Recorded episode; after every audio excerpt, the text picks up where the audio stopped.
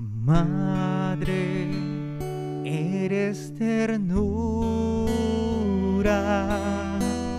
eres una flor blanca y preciosa,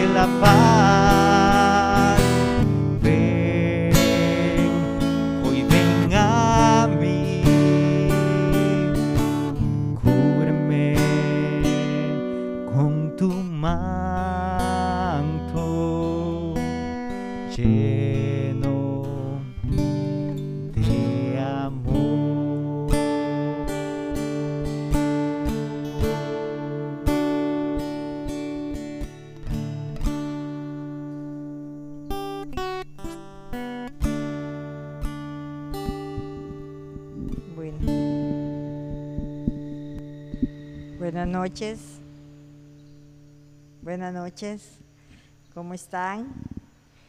Bienvenidos a la casa del Señor. Este dice el Señor que donde hay dos o tres reunidos en su nombre, ahí está Él en medio de ellos. Y hoy ya vemos más de tres, gracias al Señor. Él nos está esperando todos los miércoles. es- Este, para que pasemos un rato en la presencia del Señor. El Señor nos permite hacer muchas cosas durante el día. Este, muchos madrugamos, ¿verdad? Este, pensando en los, trabajos del día.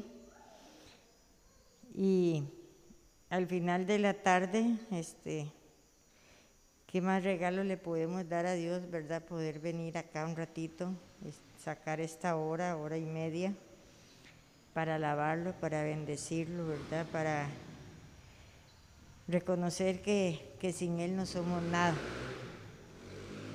y que estamos muy necesitados del Señor. Pero como ya sabemos, donde está Jesús, está María, ¿verdad? La Madre del Señor y por excelencia Madre nuestra. Entonces quisiera que con mucha devoción vamos a ofrecerle un misterio a nuestra mamita María, poniendo en sus manos de manera muy especial, Virgen Santísima, a cada uno de, de las personas que están aquí hoy presentes. Entonces lo vamos a hacer en el nombre del Padre, del Hijo, del Espíritu Santo. Amén. Madre Santísima, en esta noche gloriosa vamos a, a orar a través del Santísimo Rosario, vamos a meditar en el primer misterio. Hoy son los misterios de gloria. El primer misterio es la resurrección gloriosa del Hijo de Dios. Vamos a pedirle a nuestra mamita María a través de, de este misterio por, por cada una de nuestras familias, aquí representada, Virgencita Santa, por cada una de las familias de mis hermanos que se encuentran en este lugar.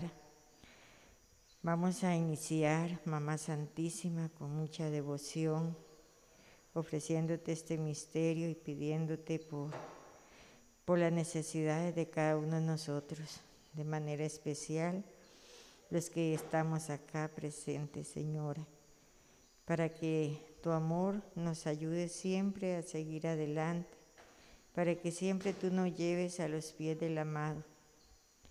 Y hoy de manera especial, Virgencita María, también te pedimos por, por esta asamblea de oración, porque, para que a través de, de la meditación de la palabra, a través de la oración, el Señor toque nuestras vidas, Mamá Santísima, para que podamos sentir esa presencia divina de nuestro Señor Jesucristo, para que Él nos siga dando las fuerzas para seguir adelante en este caminar de la vida.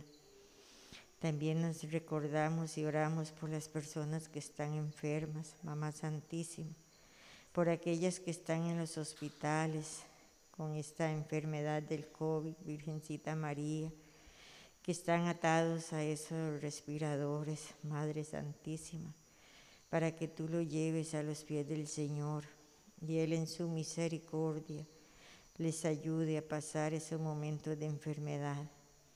También por todas las personas que padecen de cáncer, Madre Santísima, aquí te las presentamos para que en esos dolores en esos momentos difíciles ellos siempre busquen la presencia del Señor. Y tú, mamita santa, para que siempre estés orando por cada uno de ellos, por las familias que sufren con ellos, mamá santísima, para que el Señor los conforte en todo momento. Y por, por Kevin que va a predicar Virgencita María, para que el Señor le dé palabras de sabiduría que podamos tener también cada uno de nosotros, Madre mía, un oído atento al, llamado que el Señor nos va a hacer en esta noche. Con estas intenciones y con las que se te hacen en silencio, ofrecemos este primer misterio. Padre nuestro que estás en el cielo, santificado sea tu nombre. Venga a nosotros tu reino, haga Señor su voluntad en la tierra como en el cielo.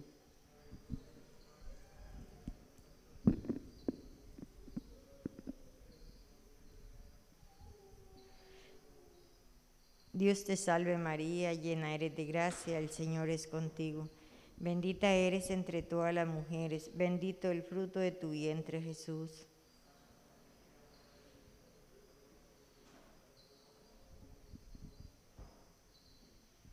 Dios te salve María, llena eres de gracia, el Señor es contigo. Bendita eres entre todas las mujeres, bendito el fruto de tu vientre Jesús.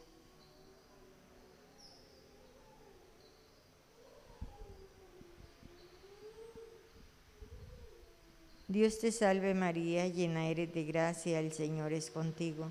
Bendita eres entre todas las mujeres, bendito el fruto de tu vientre Jesús.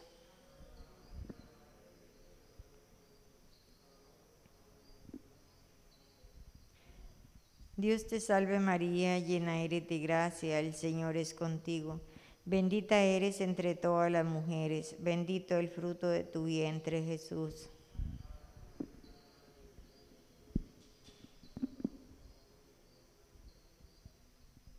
Dios te salve María, llena eres de gracia, el Señor es contigo.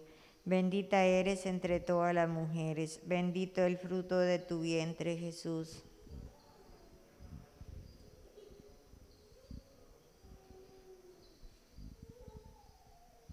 Dios te salve María, llena eres de gracia, el Señor es contigo. Bendita eres entre todas las mujeres, bendito el fruto de tu vientre Jesús.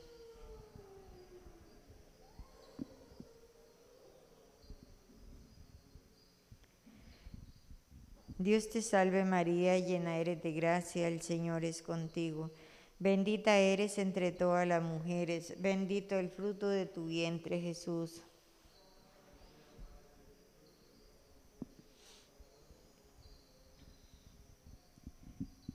Dios te salve María, llena eres de gracia, el Señor es contigo.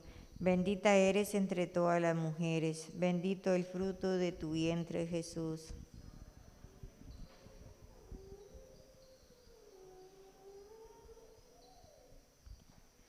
Dios te salve María, llena eres de gracia, el Señor es contigo.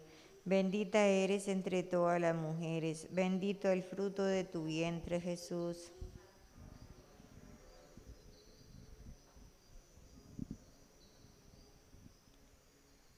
Dios te salve María, llena eres de gracia, el Señor es contigo.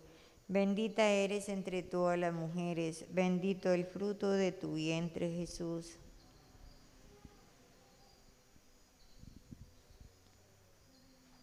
Gloria al Padre, al Hijo y al Espíritu Santo. María, Madre de Gracia, Madre de Misericordia. Jesús mío, perdona nuestros pecados, líbranos del fuego del infierno. Lleva al cielo todas las almas, especialmente las más necesitadas de tu infinita misericordia. Vamos a ofrecer un Padre nuestro y tres Aves Marías lo vamos a ofrecer pidiéndole al Señor por nuestro Santo Papa, por los obispos, por los sacerdotes y por todos los laicos comprometidos. Padre nuestro que estás en el cielo, santificado sea tu nombre. Venga a nosotros tu reino, haga Señor su voluntad en la tierra como en el cielo.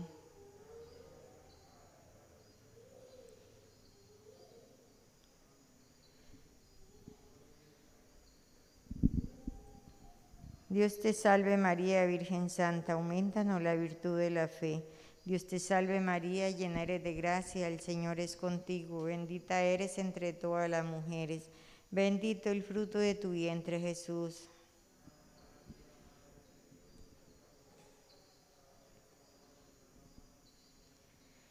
Dios te salve María, Virgen Santa, aumentanos la virtud de la esperanza. Dios te salve María, llena eres de gracia, el Señor es contigo. Bendita eres entre todas las mujeres, bendito el fruto de tu vientre Jesús.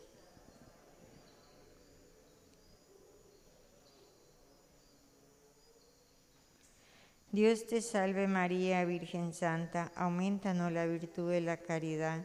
Dios te salve María, llena eres de gracia, el Señor es contigo. Bendita eres entre todas las mujeres, bendito el fruto de tu vientre Jesús.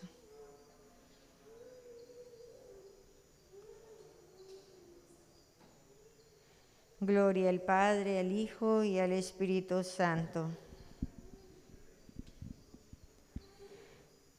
Te damos gracias, soberana princesa, por todos los favores y beneficios que recibimos de tu enérgica intercesión Dignaos, Señor, a recibir nuestros ruegos y súplicas que te dirigimos en nuestras necesidades.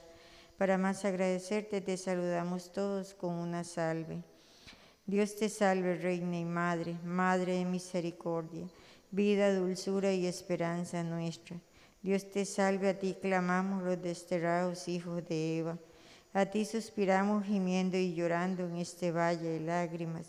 Ea pues, Señora abogada nuestra, Vuelve a nosotros esos tus ojos misericordiosos. Después de este destierro, muéstrenos a Jesús, fruto bendito de tu vientre, oh clemente, oh piadosa, oh dulce Virgen María. Ruegue por nosotros, Santa Madre de Dios, para que seamos dignos de alcanzar las promesas de nuestro Señor Jesucristo. Amén. Suplicamos, Dios omnipotente, que asistas con tu divino favor a los que hemos rezado el rosario de la bienaventurada siempre Virgen María, para que así contemplando estos sagrados misterios en la vida, merezcamos recibir el fruto de ellos en el cielo. Por Jesucristo nuestro Señor. Amén. Nombre del Padre, del Hijo y del Espíritu Santo. Amén.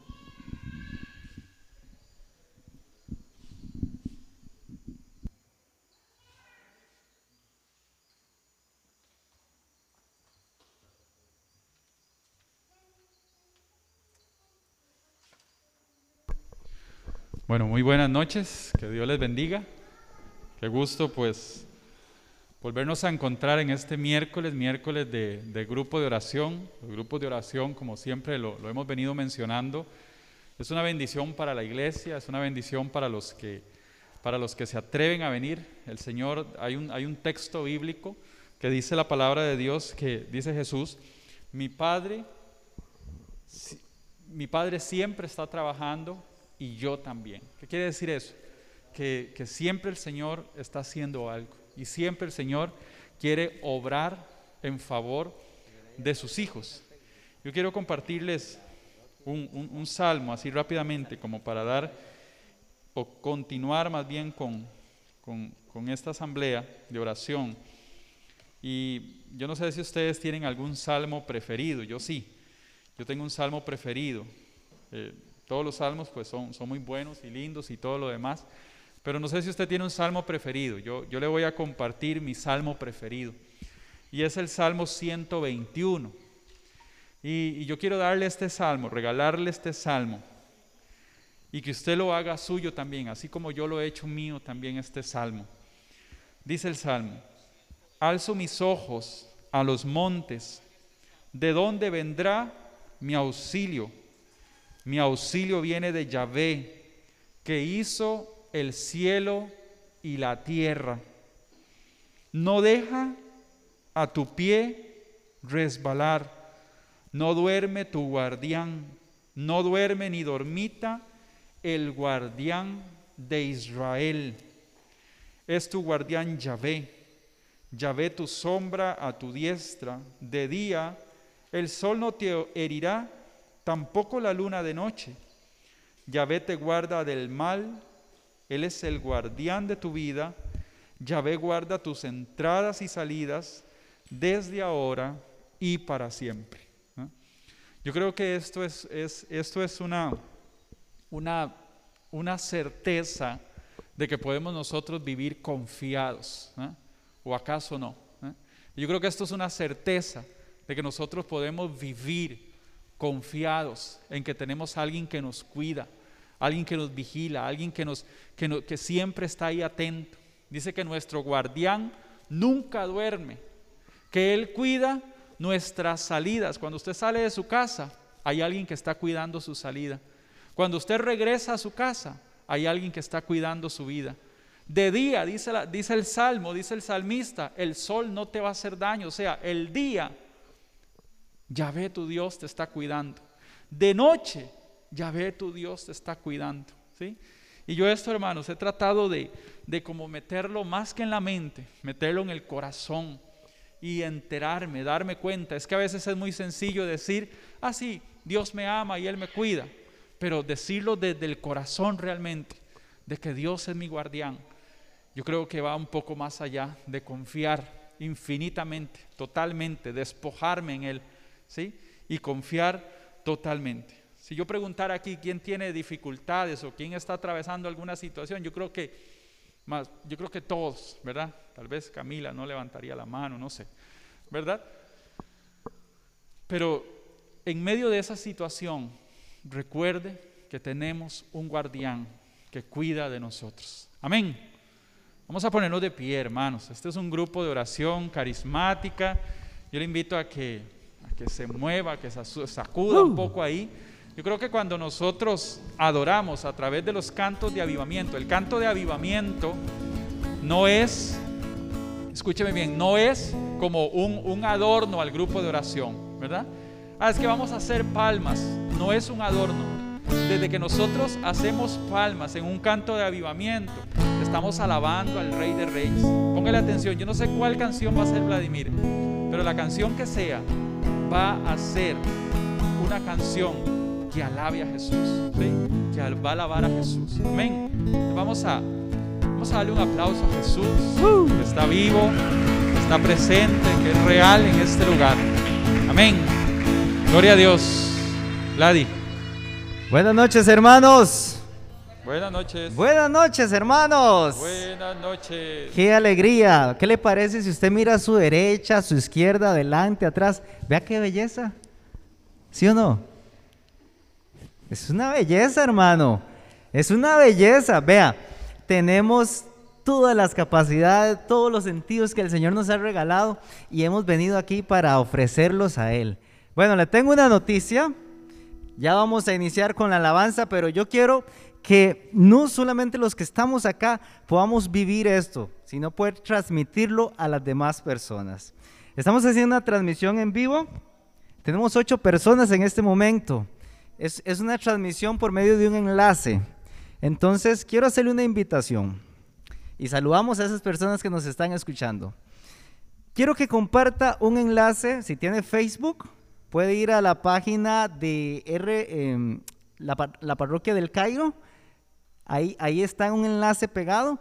Puede tocar ese enlace y lo comparte en algún grupo de WhatsApp. Si está en los grupos, ya están los grupos, Brenda, de la comunidad, este, de, de la parroquia, de la, de la parroquia o algún grupo, ahí está también. Quiero hacerle esa invitación, que comparta ese enlace. Si no vino su papá, su hermano, su mamá, ese amigo, esa persona que usted qui- quiso que estuviera acá, si no está, bueno, vamos a llevar la asamblea de oración allá. Empiece a compartir ese enlace para que llegue a más personas, ¿ok? Si alguien quiere el enlace, tal vez no está en los grupos, yo se lo puedo compartir, ¿verdad? Y usted lo puede, los que están en los grupos de, de- de acá de la asamblea o algo así, pues ahí está el enlace, lo puede compartir a alguna persona que usted quiere que le llegue la bendición en esta noche. Y si hay alguien que nos está escuchando que quiere oración también, entonces puede escribir a Carlos o puede escribir en Facebook de la parroquia del Cairo, ¿ok? Bueno, le hago la invitación. Vamos a comenzar alabando al Señor, dándole palmas y haciendo algo que es real la palabra de Él. Dice que donde dos o tres se reúnan, ahí está el Señor. Así que vamos a proclamarlo, hermano. Dile. Va, va.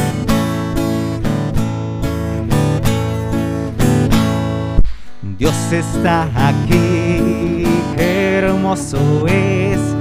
Él lo prometió donde hay dos o tres. Dile, quédate Señor. Quédate Señor en cada corazón. Quédate Señor, quédate Señor, quédate Señor aquí, aquí. El Espíritu de Dios se mueve, se mueve, se mueve. El Espíritu de Dios se mueve dentro de mi corazón. Dile, ay mi hermano, deja que se mueva. Dile, dile, se mueva, se mueva. Mi hermano, deja que se mueva dentro de tu corazón. Proclamemos. Dios está aquí, qué hermoso es. Él lo prometió donde hay dos o tres. Dile, quédate Señor. Quédate Señor en cada corazón. Quédate Señor, invítelo. Quédate Señor aquí, aquí, aquí. Hoy Señor quiero que ardas en mi ser. Como la zarza quiero arder en tu poder. En nuevas lenguas quiero hablar como señal. Que estoy ardiendo con el fuego celestial. Mano arriba. Quiero alabarte y adorarte, oh Señor. Como se adora en espíritu y verdad. Hoy Señor quiero que ardas en mi ser. Como la zarza quiero arder en tu poder. Ardiendo el fuego en mi alma está. Ardiendo el fuego en mi alma está. Gloriosa llama me limpiará. Aleluya, aleluya, ardiendo está. Hermano, que no se apague el gozo que hay en tu corazón. Que no se apague, que no se apague nunca. Que siga más. Dígalo convencido. Que no se apague el fuego que hay en mi corazón. Que no se apague nunca. Que siga más y más y más. la cosa. De repente el fuego se apaga. Sí, en ocasiones. Pero ¿qué hay que hacer cuando el fuego se está apagando? Hay que atizarlo, ¿verdad? Así que vamos a levantar las manos y esa es la manera en la cual el fuego no se apaga, con las manos arriba, alabando al Señor en la alabanza. Y vamos a aprendernos este canto que dice así. Alaba al Señor así, alaba al Señor así, alaba al Señor así, así, así, así, ¿cómo es?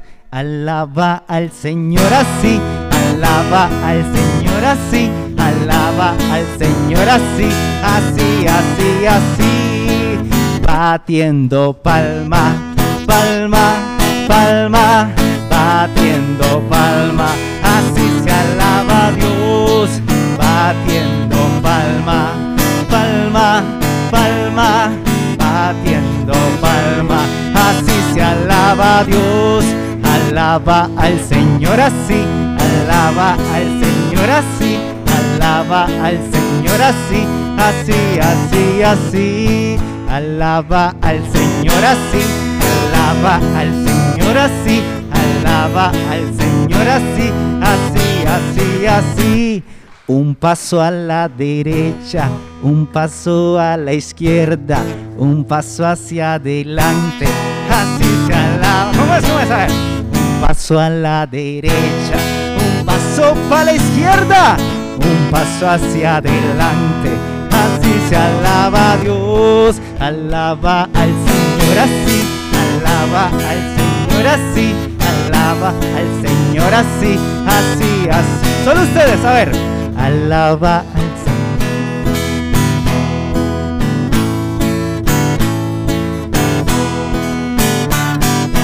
Proclámalo.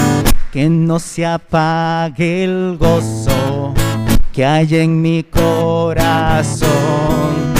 Que no se apague nunca. Que siga más y más y más. Que no se apague el gozo que hay en mi corazón. Que no se apague nunca que siga más y más y más. Dale fuerte las palmas. ¡Uh!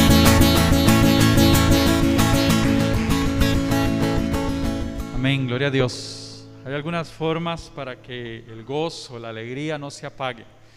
Y una de las formas es invitar siempre la presencia del Espíritu en nuestras vidas, el Espíritu Santo, ¿verdad? No el Espíritu de otra cosa, el Espíritu de Dios, ¿verdad? Siempre es importante, siempre, yo creo que más que importante, es vital que nosotros cada mañana, cada instante, invitemos al Espíritu Santo.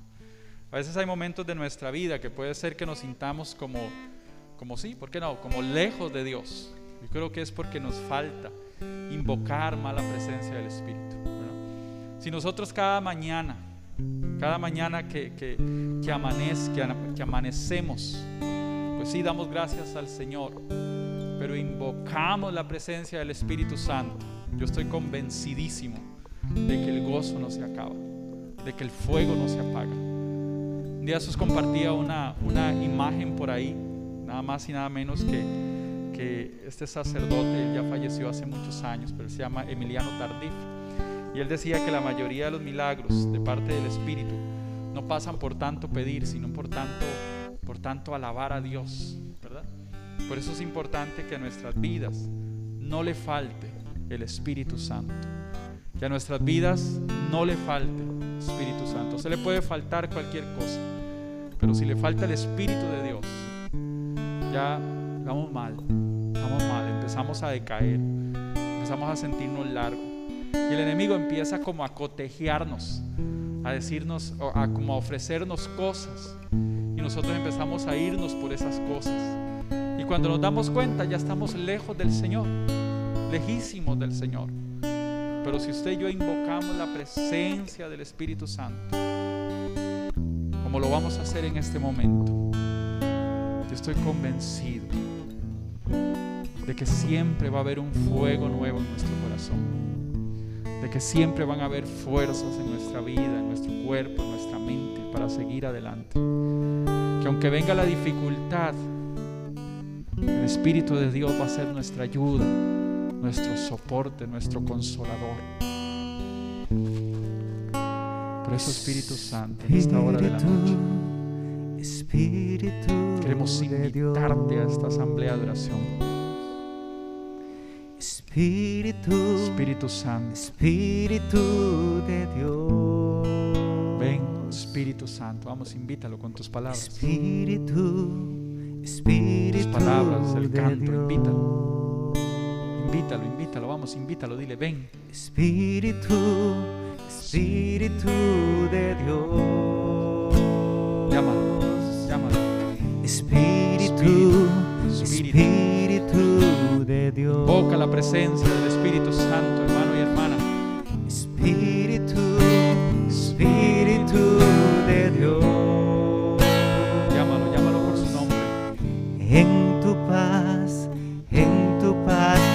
quiero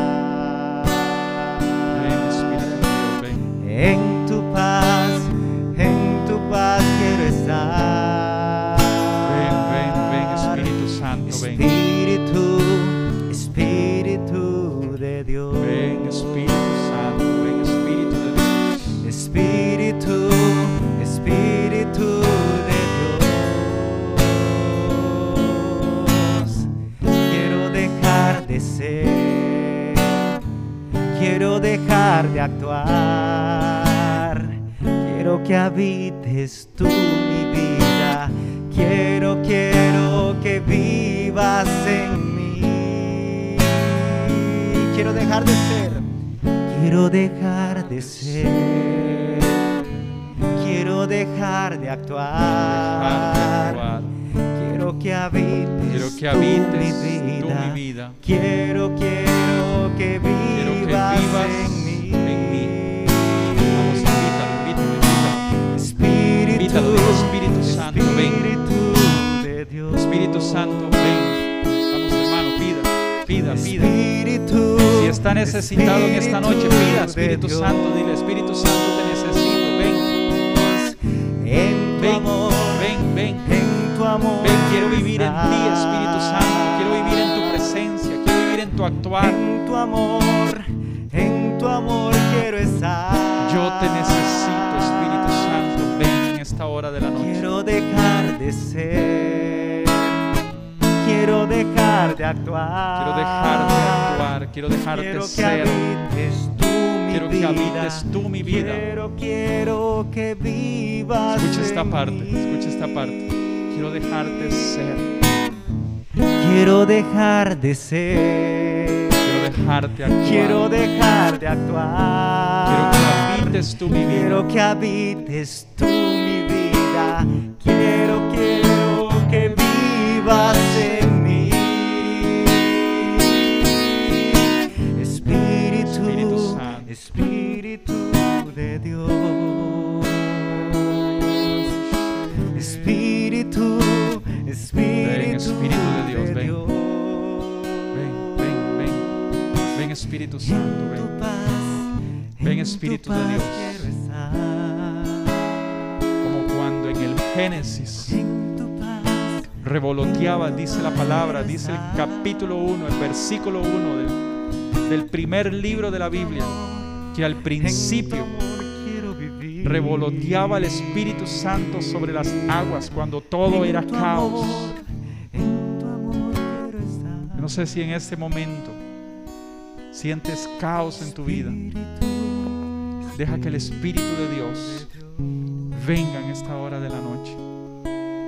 Espíritu, Espíritu Ven, Espíritu Santo, ven. Ven, Santo Espíritu, ven. Espíritu, Espíritu de Dios, ven y fluye.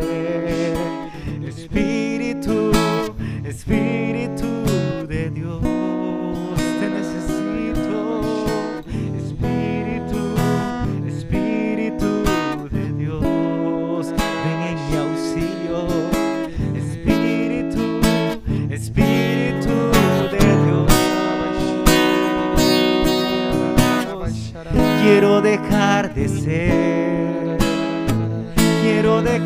actuar.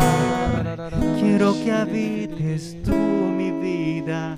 Quiero, quiero que vivas en mí. Quiero invitarte a que ninguna boca en este lugar se quede encerrada. Si le da vergüenza, bueno, no se preocupe, nadie le va a ver con la mascarilla. Yo creo que esto es una ventaja. Yo quiero motivarle a que usted con sus labios pueda decir al Espíritu Santo, ven. Dígalo conmigo. Espíritu Santo, ven. Espíritu Santo, ven. Espíritu Santo, ven. Espíritu Santo, ven. Espíritu Santo, ven. Si quiere decirlo en voz alta. Espíritu Santo, ven. Que se escuchen las voces en este lugar. Espíritu Santo, ven. Vamos hermano, dígalo con fuerza. Espíritu Santo, ven. Ven, Espíritu Santo. Ven, Espíritu Santo. Lo que necesitamos es el Espíritu Santo, hermanos. Eso es lo que nosotros necesitamos. No es otra cosa. Eso es lo que necesitamos en esta noche. Espíritu Santo, ven. Necesitamos que en esta noche se mueva con libertad. Usted y yo desde el bautismo, desde la confirmación, hemos recibido el Espíritu Santo, pero es que muchas veces lo dejamos como adormecido ahí dentro de nosotros. Hoy dile Espíritu Santo, muévete en mí. Espíritu Santo, muévete en mí. Vamos hermano, pídalo, pídalo. Espíritu Santo, muévete en mí. Vamos hermana, pídaselo. Espíritu Santo, muévete en mí. Muévete en mí. Vamos, dígaselo. No le dé Ven. pena, dígaselo, dígaselo. Algo el Espíritu va a hacer en ti. Ven, Espíritu Santo, ven. Espíritu Santo. Espíritu Santo, ven. Pídalo, pídalo, pídalo, pídalo una y otra vez. Espíritu Santo,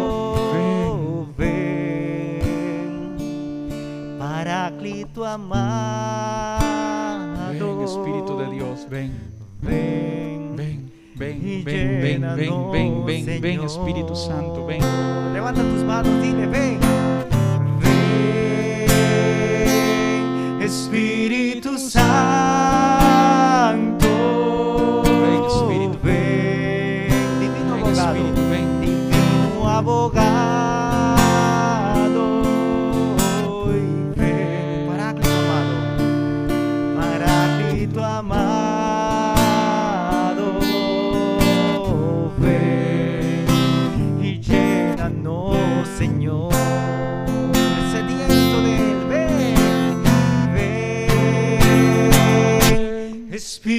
Espíritu Santo. Cánteselo, cánteselo. Ven, divino abogado. Ven, Ven, Espíritu de Dios. Paráclito amado, ven y llénanos, Señor. Ven, Espíritu de Dios, a tocar los corazones, a tocar las mentes. El Espíritu de Dios está aquí. Jesús está aquí. Déjalo que Él llegue hasta tu vida, hasta tu corazón, hasta tu mente. Deja que hoy Jesús el Señor toque tu corazón, toque tu mente.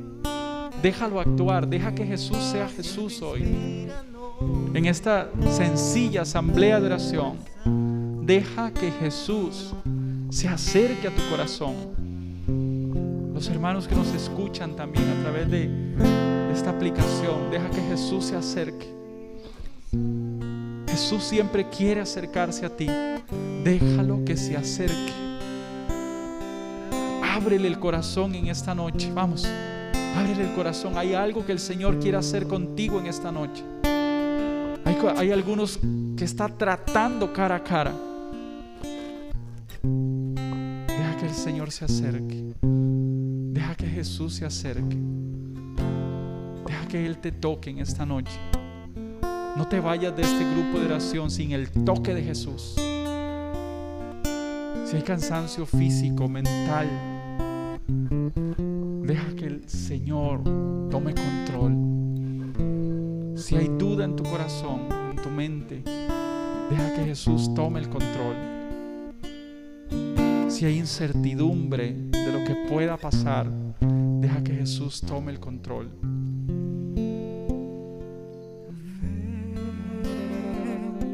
Espíritu Santo, ven, divino abogado, hoy ven, Paráclito amado, llénanos, Señor. Yo voy a hacer una pregunta muy sencilla, no quiero comprometer a nadie, pero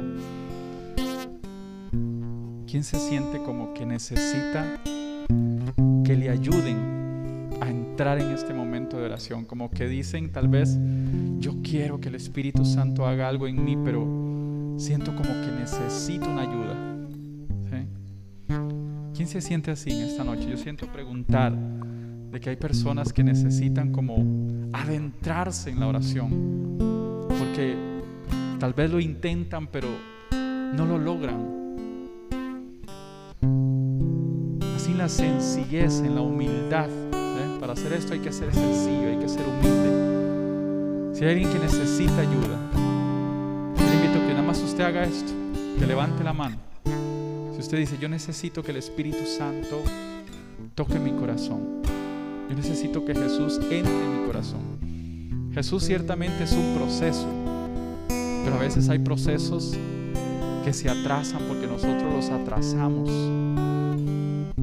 Y a veces no, se adelantan porque nosotros no le adelantamos.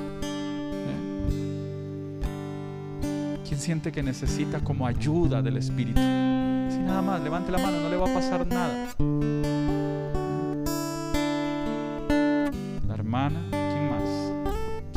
¿Hay alguien más que necesite como esa ayuda de parte del Espíritu?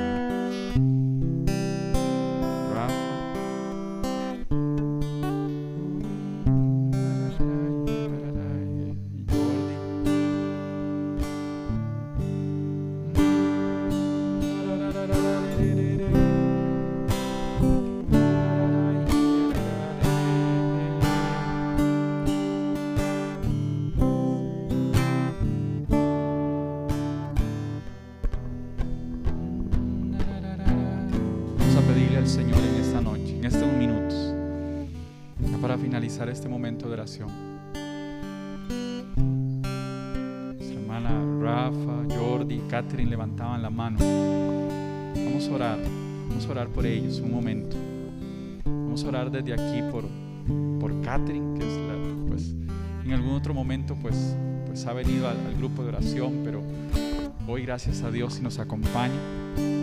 vamos a pedir por ella en un momento está allá en aquella parte, yo, yo quisiera que como un signo, que nos podamos volver hacia Él. Y vamos a orar por Catherine un momento. Que el Espíritu Santo descienda sobre él. Fluye en mí. Ven Espíritu de Dios sobre la vida de Catherine. Hoy no nos vamos a ir de aquí sin que el toque del Señor haga lo que tenga que hacer.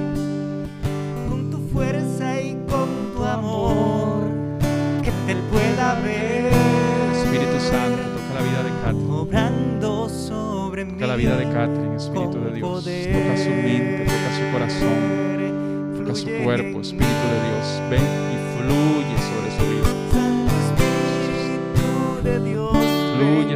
su vida, Espíritu Santo. Tócala por completo.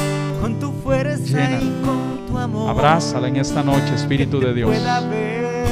Abraza su vida, Espíritu Santo. Que hoy Catherine reciba de parte tuya, Espíritu de Dios la gracia que solo tú sabes dar. Ven Espíritu Santo, ven en nombre de Jesús. Ven Espíritu Santo sobre Catherine. Derrama gracia sobre gracia sobre ella, Espíritu Santo. Y llénala por completo. Úngela. Espíritu, yo quiero que vivas en las fuentes de agua eterna,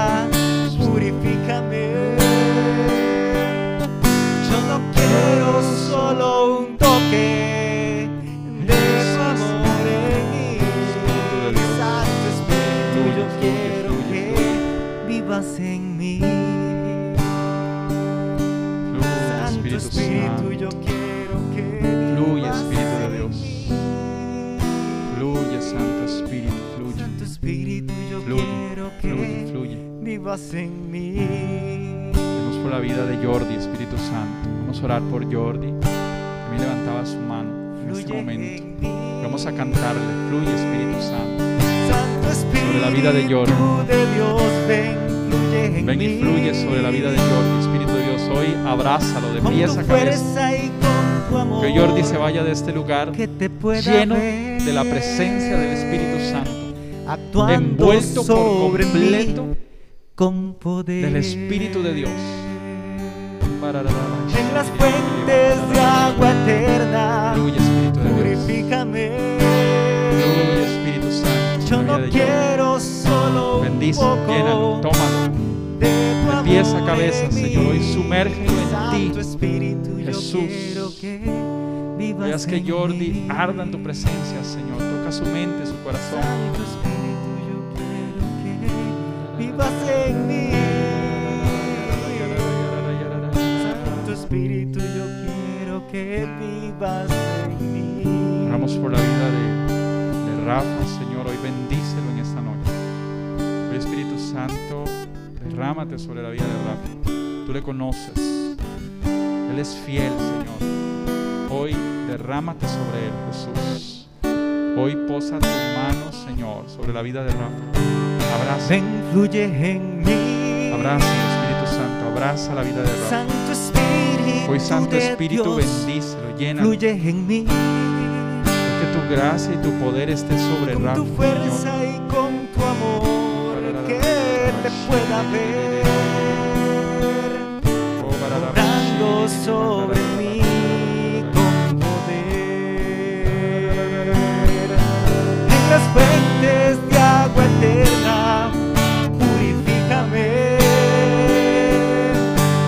quiero solo un toque Bendito seas, Señor. Tú eres bueno. amor en mí. Tú eres santo, Señor. Santo Espíritu, yo Tú eres poderoso. Tú eres santo, Señor. Tú eres bendito. Santo eres glorioso. Tú eres nuestro Rey, nuestro Maestro. Por eso nuestro corazón tiene gratitud. Porque tú eres nuestro Señor. Porque cuando tú estás, Señor, nada falta. Solo tú bastas, Señor. Bendito seas, alabado seas, glorificado seas. Alaba Jesús un minuto. Alabemos al Señor un minuto. Bendito eres, Señor. Te alabamos por tu grandeza, te exaltamos, Señor, porque eres bueno, porque grande es tu amor, tu misericordia. Alabado seas, Señor, por tu poderío, por tu señorío, por tu paternidad, Señor, que es real. Alabado seas, Señor Dios de los cielos. Gloria a ti. Gloria, alabanza sean dadas a ti. Tú eres el rey, tú eres el santo. Vamos, dígaselo, proclámelo. Tú eres el rey, Jesús. Tú eres el santo, tú eres el poderoso. Tú eres el bendito. Por eso hoy, Señor, te alabamos, te bendecimos, te exaltamos en esta noche de miércoles. Señor. Toda la gloria, todo el honor, toda la adoración, toda la exaltación para ti, Rey de Reyes. Para ti, Señor Jesús. Bendito eres. Gloria a ti. Quedamos en tu presencia, Señor. Quedamos en tu presencia, Jesús. Gloria al Padre, gloria al Hijo y gloria al Espíritu Santo, era en un principio, ahora y siempre, por los siglos de los siglos. Amén amén.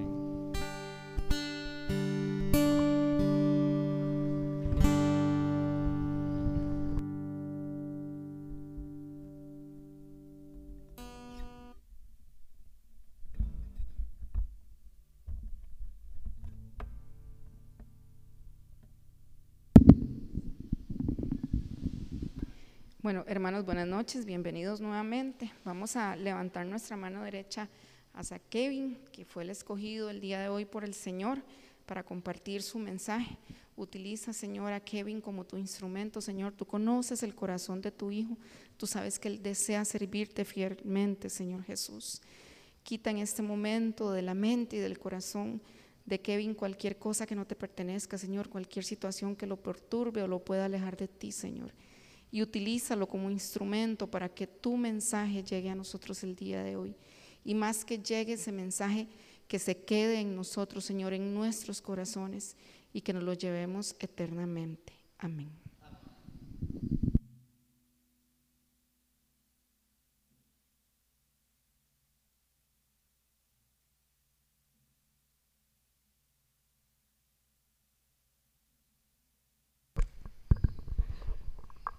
Buenas noches, ¿cómo están? Ah, no sea tan ingrato. Parece que no venimos de un momento de oración. Vamos a hacer que eso no pasó. Voy a preguntarles otra vez. ¿Cómo están? Bueno, un poquito mejor.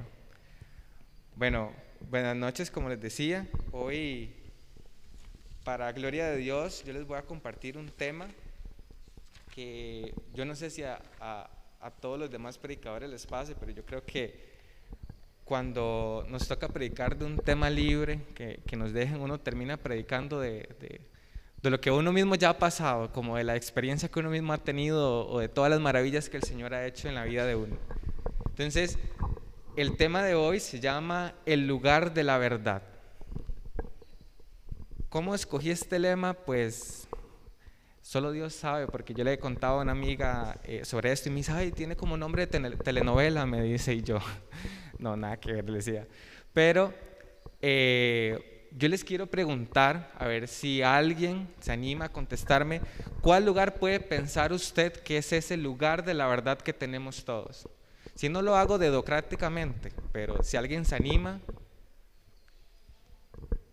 ¿quién puede decirme que sea ese lugar de la verdad que tenemos todos? No. El lugar de la verdad es nuestro corazón.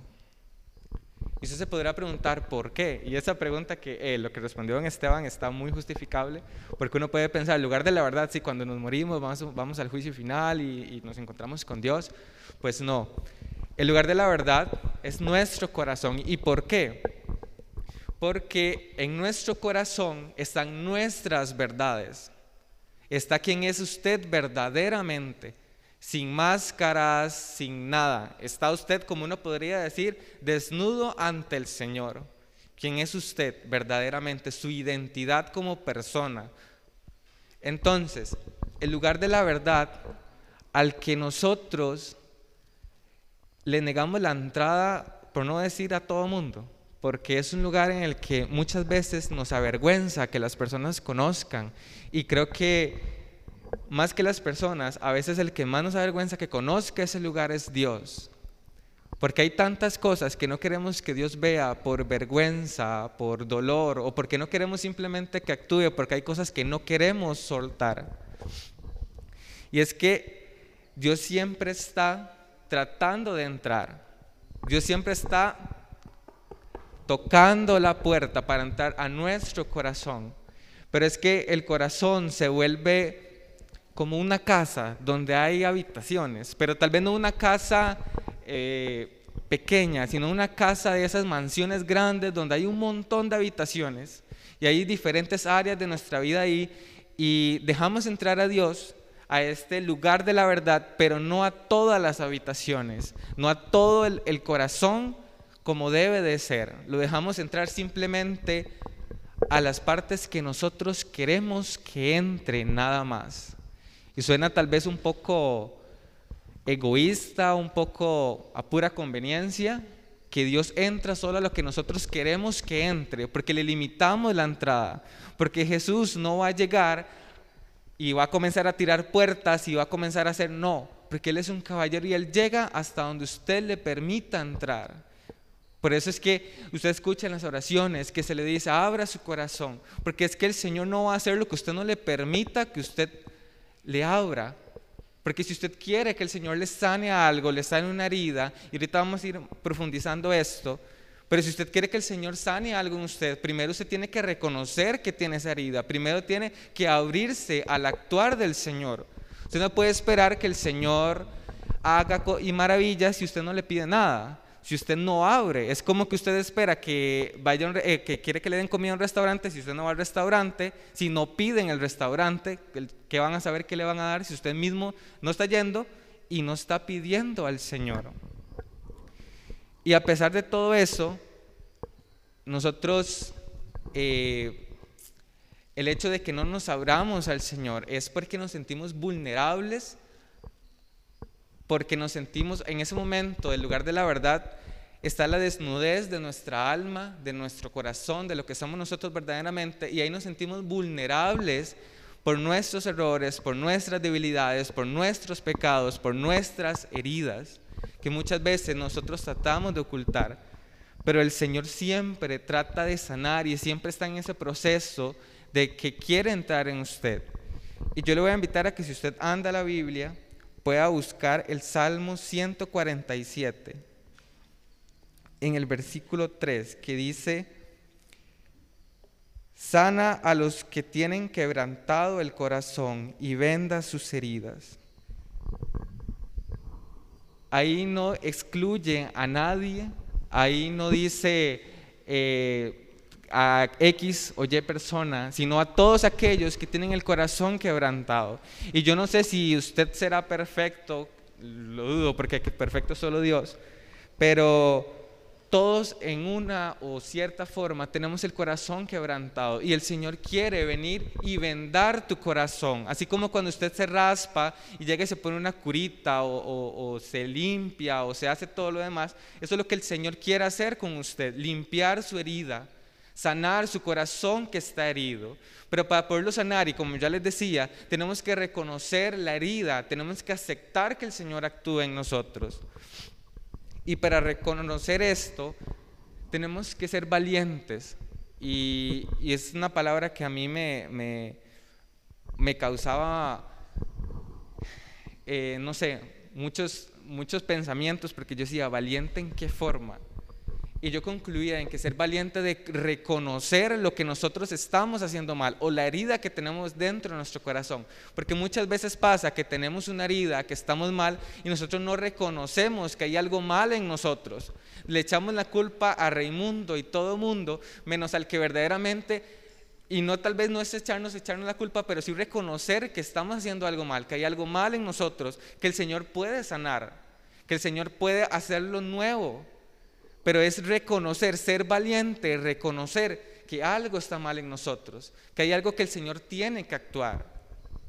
Por eso el Señor nos llama a cada uno de nosotros a ser valientes, a reconocer nuestro corazón.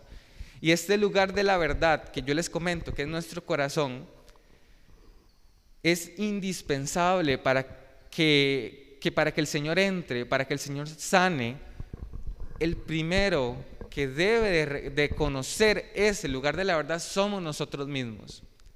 Y yo no sé si usted ha estado en su momento de intimidad usted mismo o incluso con Dios, en el que usted se pone a pensar, mira, eh, yo estoy mal en esto, a mí me duele esto. Yo no sé si usted se ha puesto a pensar en sus propias heridas, si ha sacado su, su momento de intimidad con usted mismo para decir, mira, yo aún sigo sintiendo este dolor, aún a mí me sigue doliendo. Muchas veces uno podrá pensar que, ay, esas cosas son pasajeras, eh, eso se sana con el tiempo, eso, no sé, un montón de cosas que uno puede pensar que simplemente son a veces comentarios, y no le vamos a echar toda la culpa al enemigo, porque a veces hacemos eso, que le echamos toda la culpa al enemigo y cuando uno dice, somos nosotros mismos que a veces lo estamos poniendo excusas. Pero utilizamos ese tipo de frases, ese tipo de comentarios para no, no dar el pase al Señor de que Él sane, por el simple hecho de que o nos da vergüenza o no queremos que el Señor sane esa herida o ese mismo pecado que tal vez nosotros tenemos.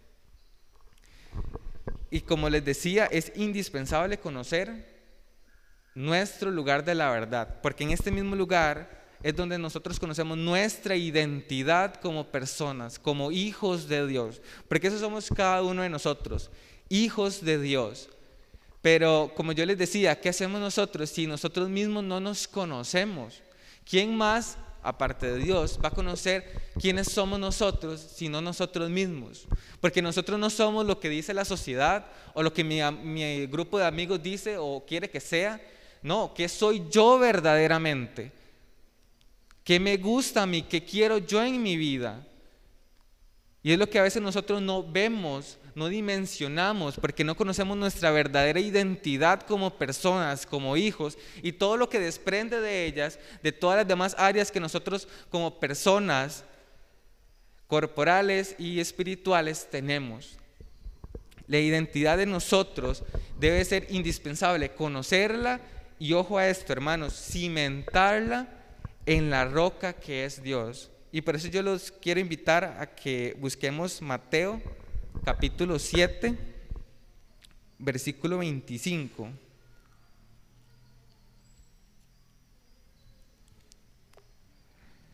Mateo capítulo 7, versículo 25.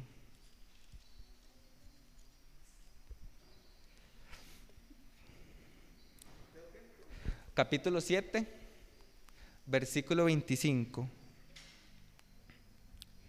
que dice así, cayó la lluvia, vinieron las, las torrentes, soplaron los vientos y arremetieron contra la casa, pero no se derrumbó porque estaba cimentada sobre la roca, palabra de Dios.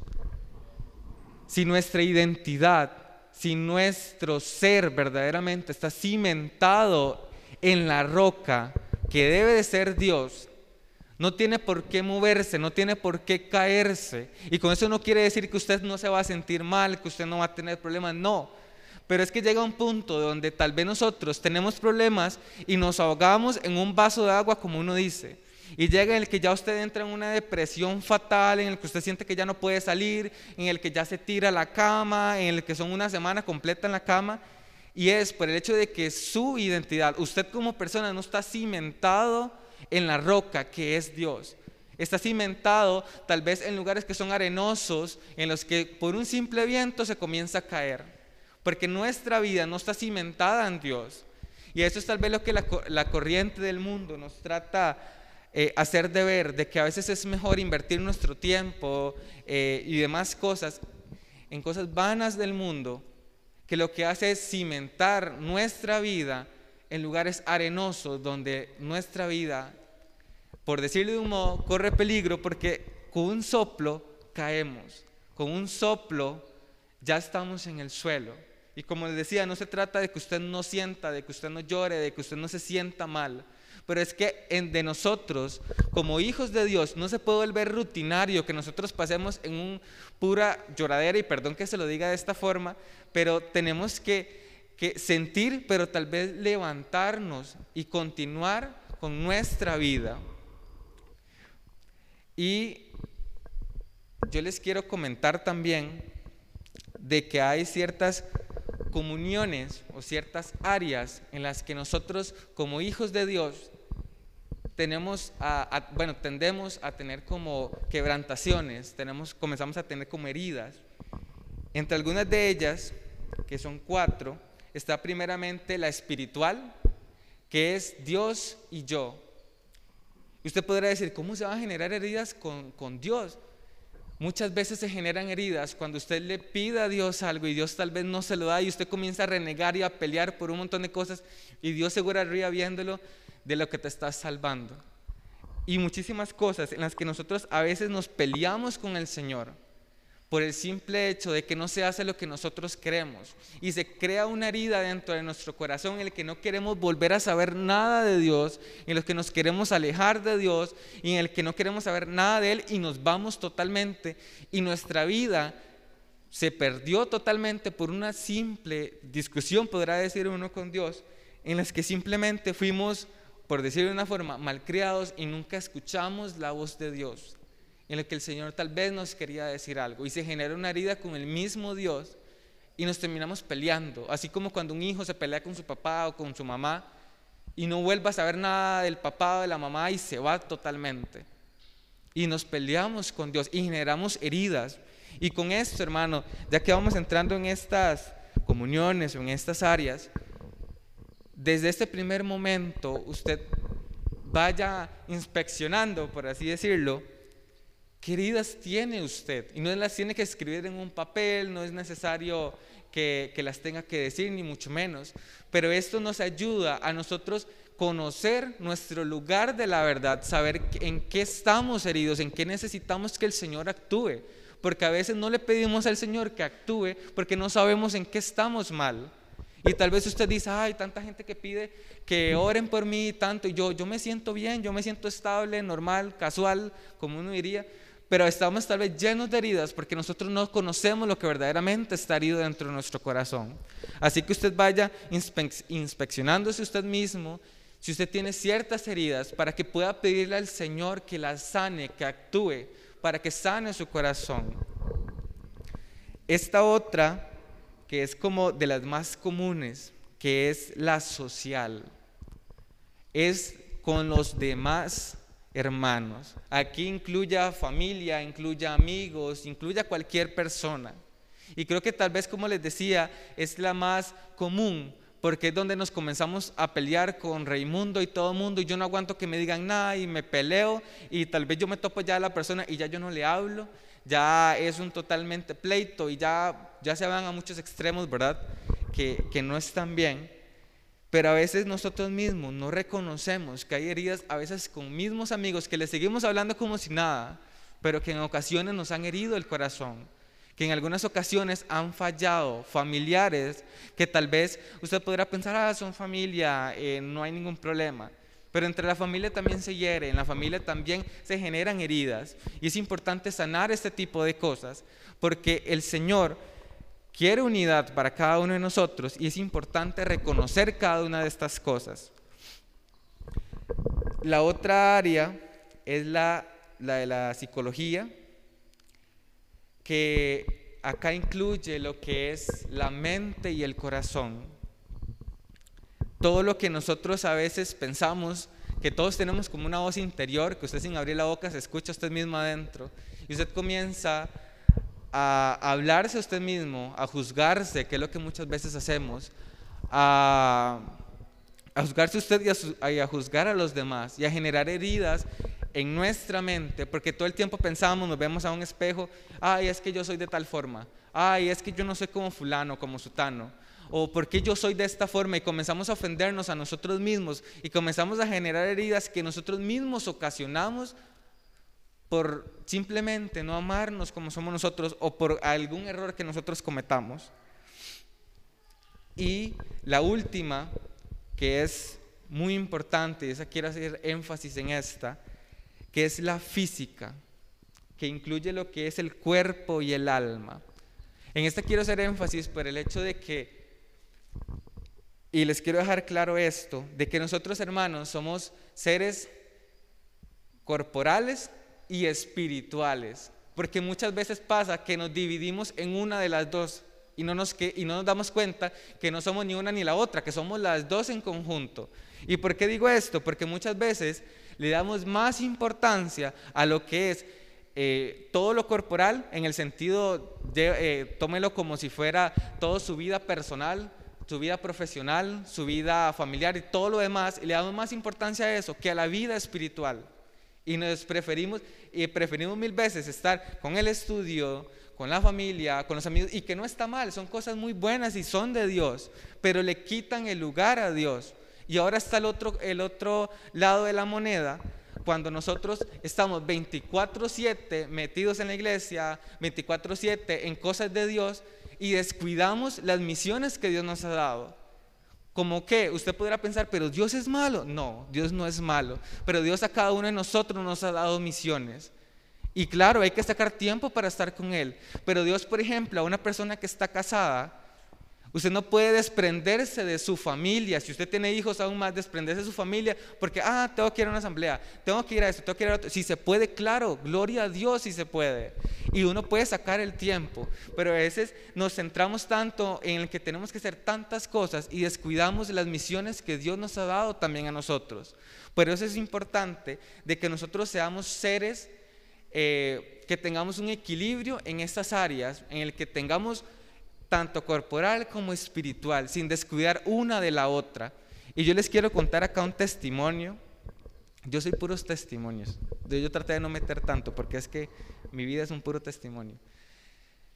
Este semestre que pasó, bueno, yo soy estudiante y, ya estoy en los últimos, eh, las últimas materias de mi carrera y, y, pues como ya estoy en lo último, yo tengo pues compañeros que solamente se dedican a esto y pues no tienen nada de Dios, solamente es estudio y ya. Entonces van súper adelantados y todo lo demás. Y, yo por presión y también por querer adelantar materias, yo comencé a centrarme tanto en mi universidad, pero tanto en el que yo descuidé mi familia, en el que yo descuidé a Dios, yo me alejé muchísimo de Dios, sinceramente. Eh, y, se los voy a comentar, o sea, en, en, mi mente estuvo de que no, tengo que salirme porque la universidad me está consumiendo. O sea, si yo hubiera seguido, yo no estaría aquí predicando en este momento. Y tal vez usted dirá, pero la universidad no es mala, es su carrera, es su futuro, sí. Y yo lo sé. Y para mí es súper importante. Pero mi universidad me estaba quitando mi tiempo en familia, que yo no salía de mi cuarto por estar estudiando. Yo me acostaba tardísimo estudiando y yo escuchaba a mis papás y, a mi hermano hablando, riéndose y todo. Y yo estaba en mi cuarto estudiando. O estaba en clases, o estaba en una reunión con unos compañeros haciendo un trabajo y descuidé a mi familia porque yo estaba con adelantar y adelantar trabajos y cuando no estaba en eso estaba estudiando y era una fiebre por estar, estar y estar que descuidé a mi familia, descuidé a Dios también y me alejé totalmente de Él. Porque yo siempre tenía que iba a hacer un examen, iba a hacer un trabajo, lo que sea, yo siempre le pedía, yo ven Espíritu Santo, ilumíname, ilumíname, ayúdame a hacer este examen. Yo me comencé a alejar tanto hasta que dejé de hacer eso y me alejé de Él y antes era un Dios y yo contra el estudio y se volvió un yo contra el estudio y excluía a Dios de, esa ecuación. Y les quiero comentar que al hacer yo eso, yo pensé que a mí me iba a ir bien, ¿verdad? Porque todo mi tiempo yo lo estaba invirtiendo. Pues fíjense que más bien fue al revés. O sea, yo ya he llevado, no sé si son siete o ocho semestres, y este ha sido el que el peor me ha ido fue en el que más mal me fue. Y yo decía, pero yo estudié tanto. Yo decía, yo estudiaba para los exámenes y era dele y dele para los exámenes y salía mal. Y yo decía, pero ¿qué me pasa? Decía, yo estoy estudiando. Y, ya lo último, o sea, todo fue un semestre y hace como un mes, Dios me comenzaba a llamar, me comenzaba a, tocar mi corazón y me, me, comenzaba a poner fragmentos de, de muchas cosas que yo viví con Dios en mi universidad. Y yo decía, es que yo me he alejado de Dios. Y uno no podría decir, ay, es que Dios a usted no le va a venir a hacer un examen. No, obviamente que no. Pero sí está el hecho de que Dios te ilumina, de que sientes un respaldo, en que hay alguien que te importa, que te está apoyando. Y cuando yo comencé a, darme cuenta de esto, comencé a, a, pedirle al Señor, yo, Señor, yo, y yo así como un perro regañado, ¿verdad? Yo, yo, Señor, yo sé que yo me he alejado y, yo sé, ya yo comencé, ¿verdad?, a hablar con Él. Yo le decía, Señor, pero yo ocupo que usted me ayude. Le decía yo a Él, pero yo casi que llorando de la desesperación. Porque en uno de los cursos, era un curso muy duro, y me había ido tan mal, que les voy a contar para humillarme aquí presencialmente con ustedes. Era un curso en el que era duro, pero a mí me fue re mal. O sea, y eran tres exámenes. Que esto no salga de aquí, ¿verdad? La humillación sea aquí nada más. Ay, sí, es cierto, la radio. Bueno, que los hermanos que estén escuchando no lo cuenten. eran tres exámenes. Ojo aquí, ¿verdad? La, mano de Dios. Solo para el último, yo me hice equipo con Dios y digo, yo no, no voy a ir solo. En el primer examen, yo dije, ¿verdad? Yo estudié un montón, pero como si no hubiera un mañana. Me saqué un 40. Y yo, sangre de Cristo, ¿verdad? Pero todos mis compañeros me decían, en el primer examen es normal, todo el mundo saca lo mismo. Yo, bueno, ¿verdad? Me dice, ya en el segundo, todo el mundo saca como un 70, ¿verdad? Y yo le, ya veo varios compañeros. Y yo, así, no, yo, yo voy a sacar un 70. Yo hago el examen, me saqué un 17. O sea, al revés, yo estaba a sangre de Cristo. A mí me bajaba todo, yo le pedía al Señor y yo estaba a sangre. Yo me voy a quedar en este curso, decía yo. Y literal, o sea, ya quedarme en este curso era volverlo a llevar, o sea, mis cursos los, abren ya una vez al año. Entonces yo me tenía que esperar otro año para llevar ese curso. Y, y yo para pasar ocupaba como un 92. Y ya a estas alturas de la carrera, sacarse un 92 es pedirle mucho a Dios. Y ya, ya decía, no, ya yo me quedé. O sea, ya yo estaba sacando cuentas de cuánto llega a durar más. Y ya yo lo daba por perdido. Y yo comencé a orar y a orar y a orar. Y este último examen era acumulativo. Sea, que toda la materia que yo vi en el semestre tenía que hacerlo en este examen. Y yo decía, si yo me saqué un 40 y un 17, ¿qué me voy a sacar yo en este examen? Decía yo. O sea, no es como materia nueva, es lo que ya yo vi y salí mal, decía yo. Y yo bajé todos los santos y yo le decía al Señor y yo oraba. Vea, yo oré más de lo que yo estudié. Yo para ese examen no estudié tanto. Sinceramente, si estudié dos días fue muchísimo. Y yo comencé a orar y le comencé a pedir, Señor, yo venía a las asambleas y toda mi oración era, Señor, ayúdame, ayúdame. Hermanos, y yo hice este examen y para gloria de Dios me saqué un 98. ¿Cómo? No sé. Pero yo decía, vea lo que es el Señor de que es como para recordarme y decirme, papá, conmigo usted puede, solo no. Y yo me quedaba así, yo como, wow, ¿verdad? Para mí fue algo wow porque yo decía, yo alejé a Dios totalmente de mi estudio, de algo que es importante para mí y que no es malo, porque es mi vida profesional, algo que me, que me va a dar de comer en el futuro y demás.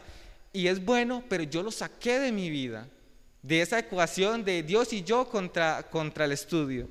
Y cuando cuando él me demuestra esto fue como, como un remontar a mis inicios de la universidad de todo lo que el Señor ha hecho por mí, de todas las maravillas que ha hecho por mí. Y así como las ha hecho por mí, las, las puede hacer por usted.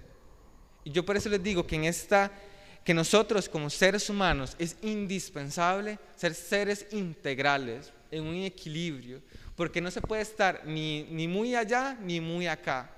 Y, el padre en la homilía de, este sábado que pasó, decía algo que a mí me impactó mucho, que era que nada hacemos nosotros si venimos acá a la iglesia, recibimos la comunión y, y, agreguémosle, vamos a, a, parafrasear lo que dijo el Padre, que vengamos a asambleas, que vengamos a todo, si usted no se está llenando de Dios.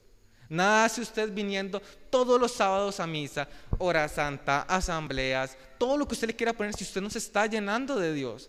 ¿Sabe por qué? Porque se vuelve rutina el venir a la iglesia. Se vuelve rutina incluso recibir la comunión. Porque ya usted no le está dando consentimiento, no está recibiendo a Dios en su corazón. Simplemente lo hace porque las demás personas lo hacen o porque su familia lo hace y ya no lo está recibiendo. Porque hermanos, como nosotros como seres integrales, no podemos simplemente estar metidos 24/7 en la iglesia, incluso no dar testimonio de que hay un Dios vivo. Porque muchas veces usted escuchará, y yo he escuchado comentarios de personas, ah, es que las personas que van a la iglesia son unas hipócritas porque están ahí y, en la calle son tal, tal, tal persona y todo. Y yo digo, a veces es feo que digan este tipo de cosas, pero es que a veces nosotros mismos damos para que hablen este tipo de cosas, porque no damos testimonio de lo que el Señor hace en nuestra vida. Y una vez hablando con, con Graciela en una reunión, ella me decía algo que a mí me impactó muchísimo. Y era que ella me decía, el diablo no solamente divide a las personas que hay en una comunidad o a la familia, me dice, también fragmenta la identidad de nosotros como hijos de Dios. ¿Y a qué se refiere esto? Que yo en la calle soy una persona, acá en la iglesia soy otra, en mi casa soy otra, con mis amigos soy otra, ojo, aquí van cuatro, ¿verdad? Y póngale que si tiene más grupos de amigos, se multiplican todavía. Y termina siendo una persona multifacética, en la que usted es diferentes personas, fragmentado de su identidad, porque el diablo ha dividido eso en usted y usted lo ha permitido. Porque el diablo podrá hacer y, querrá hacer, pero está en usted que lo deja. Así como usted puede dejar a Dios que también una y que también sane. Pero qué tanto nosotros estamos siendo integrales como personas en el hecho de que podamos nosotros dar testimonio de esos y que seamos la misma persona. Porque no podemos, hermanos, estar aquí predicando, orando o, viniendo a una asamblea y usted en la calle se está peleando con Raimundo y todo el mundo. O que tal vez a los vecinos ni siquiera le habla. O que tal vez usted dice, ay, es que esa persona que hizo esto, hizo lo otro, y usted no da testimonio de que hay un Dios vivo. ¿Qué hace usted viniendo a la iglesia, llenándose de Dios, si usted no está dando testimonio de Él? Dígame qué persona va a querer venir a la iglesia por su testimonio, si no los estamos haciendo bien. Porque yo les cuento así de forma rápida. Yo entré a la iglesia por un testimonio. Y yo por eso digo, los testimonios son indispensables, que nosotros lo cuidemos. Porque si esa persona en ese momento hubiera tenido un mal testimonio y tal vez en ese momento hubiera sido una persona multifacética, en que conmigo o mi grupo de amigos era una persona y aquí era otra, yo no estuviera aquí. Porque yo entré porque yo vi un cambio en esa persona. Y si yo no lo hubiera visto, yo no hubiera venido. Entonces, nosotros es indispensable, porque a veces nosotros pensamos, es que, eh, ¿quién me va a ver a mí si yo apenas estoy yendo al grupo? Si yo eh, no sirvo, si yo tengo tal vez unos años, pero es como si no estuviera. Hermanos, hay personas en su casa, en su grupo de amigos, que ven en usted alguien que siga a Dios, en el que usted es un testimonio vivo para esas personas, en el que para esas personas usted es un ejemplo a seguir que tal vez usted ni siquiera se ha dado cuenta. Y hay personas viéndolo a usted. Y usted puede ser, no la salvación, lo voy a decir así, pero sí la persona que puede acercar a alguien a la presencia de Dios. Y, y esto que les digo de ser seres integrales, nosotros tenemos muchas áreas en nuestra vida, ¿verdad? De las, que yo le comentaba, como ser lo que es la recreativa, la social, eh, la espiritual y todas las demás, ¿verdad? Y, me daba gracia porque había una, una formación, una prédica de, una muchacha que se llama eh, Andrea Cobos y ella decía algo que a mí me impactó mucho, es que comenzamos a sacar a Dios de cada una de las áreas de nuestra vida como si Él no tuviera importancia en ellas. Y es lo que yo ahorita les comentaba en mi estudio. Hermanos, es que es indispensable hacer una mezcla de Dios con mi área recreativa, Dios con mi área espiritual, Dios con mi área familiar y con cada una de ellas. Porque es que a Dios no lo podemos excluir, porque Dios no es como un club en el que usted viene y en este momento usted está con Dios y yo me voy para la casa y Dios se desaparece. No, Dios está en su diario vivir y no es que se convierta en una rutina, es que está en su diario vivir y está en usted y en su corazón.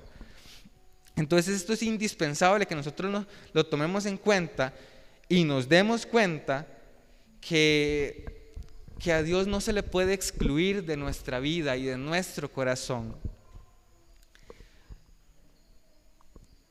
También, y, eso es algo muy, eh, eh, no sé si romántico de parte de Dios, pero Dios a cada uno de nosotros nos quiere ver bien. Es como como cuando usted tiene una pareja o su familia o demás, a usted lo quieren ver bien. Si esa persona a usted lo quiere, lo ama de verdad, lo quiere ver bien, lo quiere ver feliz, lo quiere ver una persona realizada en la vida. Y Dios eso quiere con nosotros, pero está en nosotros si nos dejamos sanar, porque estar con Dios es como estar en una relación. Hay un, autor católico que, que, que se llama Christopher West, que dice, él lo dice así, dice, la Biblia se resume en cuatro palabras. Dios quiere casarte, casarte contigo. Cuatro palabras. Y, yo a esto le añado de que aparte la Biblia, la oración, la unión con Dios, se resume en cuatro palabras. Dios quiere casarse contigo. Y ojo qué importante esto, porque las personas que están casadas saben el compromiso que lleva a estar casado. El compromiso que es que esa persona te acepta con cada una de tus diferencias, con tus errores, con cada una de tus áreas. Y el Señor aún así se quiere casar contigo. Y quiere estar contigo para ayudarte, para sanarte, para apoyarte, para verte bien. Y ojo lo importante esto, el hecho de que Dios, y, y ayer en el discipulado, en la oración hablábamos, que Jesús, que Él dio la vida por usted y por mí. Yo no sé si usted dimensiona eso y la manera en que Jesús murió. Y una vez también les comentaba en un tema que impartía en, un crecimiento, en el que yo no he podido ver la pasión de Cristo. Yo no aguanto ver esa película. Y yo no la he podido ver hasta la actualidad. Porque es una película tan fuerte de cómo murió Jesús por cada uno de, usted, de ustedes y por mí, y aún así, él sabiendo, porque desde ese momento en el que él estaba en la cruz, de que estaba muriendo, que estaba agonizando, Y usted podrá, eh, él pensaba en ti. Y usted podrá pensar, ah, él pensaba en las personas que estaban en ese momento. No, él sabía que usted en esta fecha, en el 2021, usted iba a existir, que usted le iba a fallar, que usted iba a estar, que se iba a levantar y iba a volver a caer. Y él sabía, y aún así, él decidió morir por usted y por mí. ojo lo importante de lo que, de lo que Dios hace por nosotros, de esa muestra de amor que Dios ha hecho por usted y por mí y que cuánto nosotros valoramos y cuánto le damos la importancia de lo que Dios verdaderamente quiere con cada uno de nosotros. Y con esto, hermanos, es importante de que reconocer el amor de Dios, lo que Dios quiere hacer en nosotros, porque a veces tratamos a Dios como si Él fuera alguien aparte, en el que ah, va a venir Dios a juzgarme, va a venir a a regañarme, va a venir a hacer un montón de cosas como si Él fuera como alguna persona exterior que puede cometer errores. Dios no viene a juzgarte, Dios no viene a señalarte con el dedo, a decirte, ah, pecador, me has fallado. No, Él te abre los brazos. Así como está Él ahí, con los brazos abiertos, así los tiene para recibirte y acostarte en, su pecho. Y eso es lo que Jesús quiere con cada uno de nosotros. Pero todo depende en cuanto nosotros queramos abrir nuestro corazón a Dios. Porque en la medida que nosotros abramos el corazón a Dios, es como Dios va a actuar en nuestra vida. Es como va a actuar en nuestro corazón. Porque usted no puede esperar que el Señor venga y sane su vida si usted no abre su corazón. Es como cuando llega un vendedor a la calle y a usted no le va a vender nada si usted no abre la puerta de su casa. Es lo mismo. Entonces, si nosotros queremos que el Señor actúe y sane las heridas que hay dentro de su corazón y en el mío, tenemos que abrir nuestro corazón. Y como les decía, no abrirlo, ah, voy a abrir esta y esta puerta porque son las que menos nos duelen. No, hay que abrir de par en par el corazón a la presencia de Dios, a lo que Dios quiere hacer. Y, y algo importante de esto es que las heridas que hay en nuestro corazón debe ser tratadas correctamente. ¿A qué me refiero con esto? A veces nosotros cuando tenemos heridas comenzamos a ir donde el amigo que me puede aconsejar, incluso pensamos tal vez donde un psicólogo, incluso un psicólogo que tal vez te pueda pensar un psicólogo que tal vez ni cree en Dios y comienza a aconsejarlo mal, que nadie va a decir que eso no es importante, la, la salud psicológica de las personas es fundamental, pero el hecho de que tratarlas correctamente es que reconozcamos que el único que puede sanar, el único que puede corregir tu corazón y volver a la normalidad es Dios. No alguien aparte, no alguien que, que, tal vez podrá ayudarte. Nadie va a decir que no, que los amigos no ayudan, que un psicólogo no va a ayudar, porque todo es importante. Pero el que va a dar el culmen final a esa herida va a ser Dios y nadie más.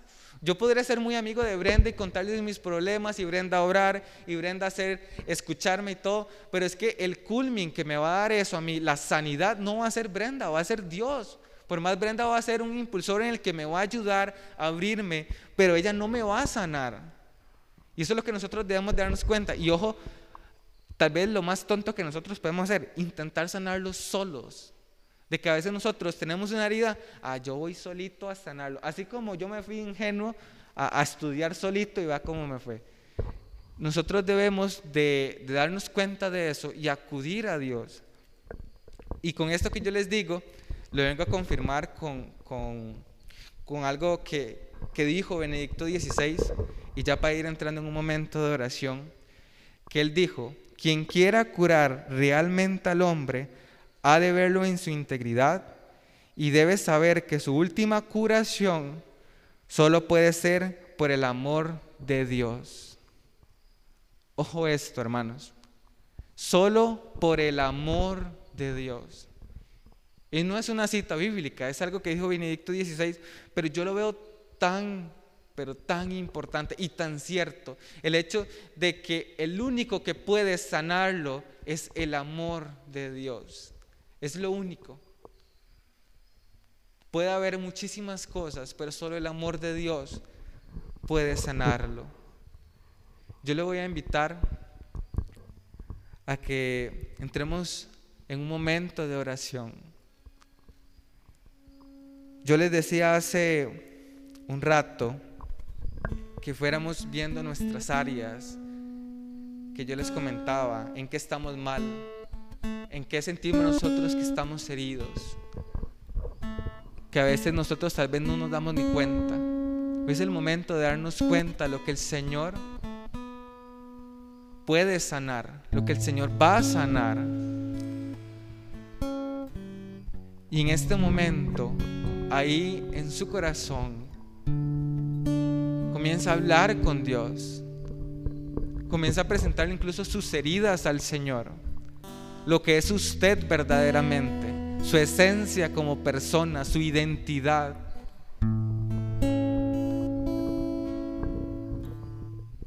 Y, no es necesario que usted tenga una conversación formal con Dios.